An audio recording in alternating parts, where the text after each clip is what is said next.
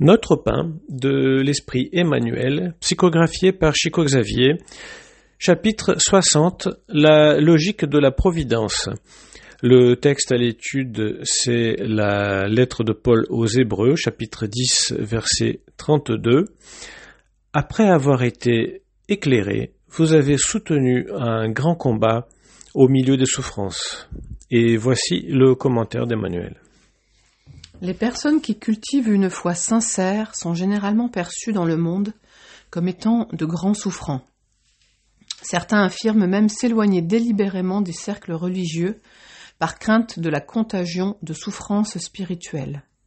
Les impies, ignorants et futiles, s'exhibent spectaculairement dans la vie courante, sous les traits extravagants, extravagants de l'illusion extérieure. Mais quand ils s'approchent des vérités célestes, avant qu'ils n'accèdent aux joies permanentes de la spiritualité supérieure, ils traversent de longs tunnels de tristesse, d'abattement et de morosité.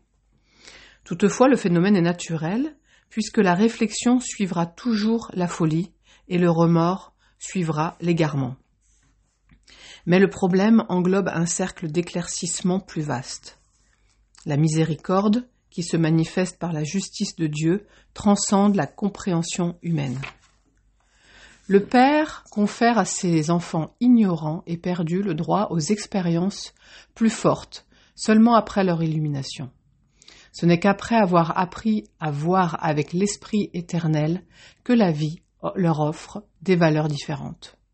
À compter de cet instant, la force indispensable au triomphe dans le grand combat des afflictions naîtra dans leur cœur.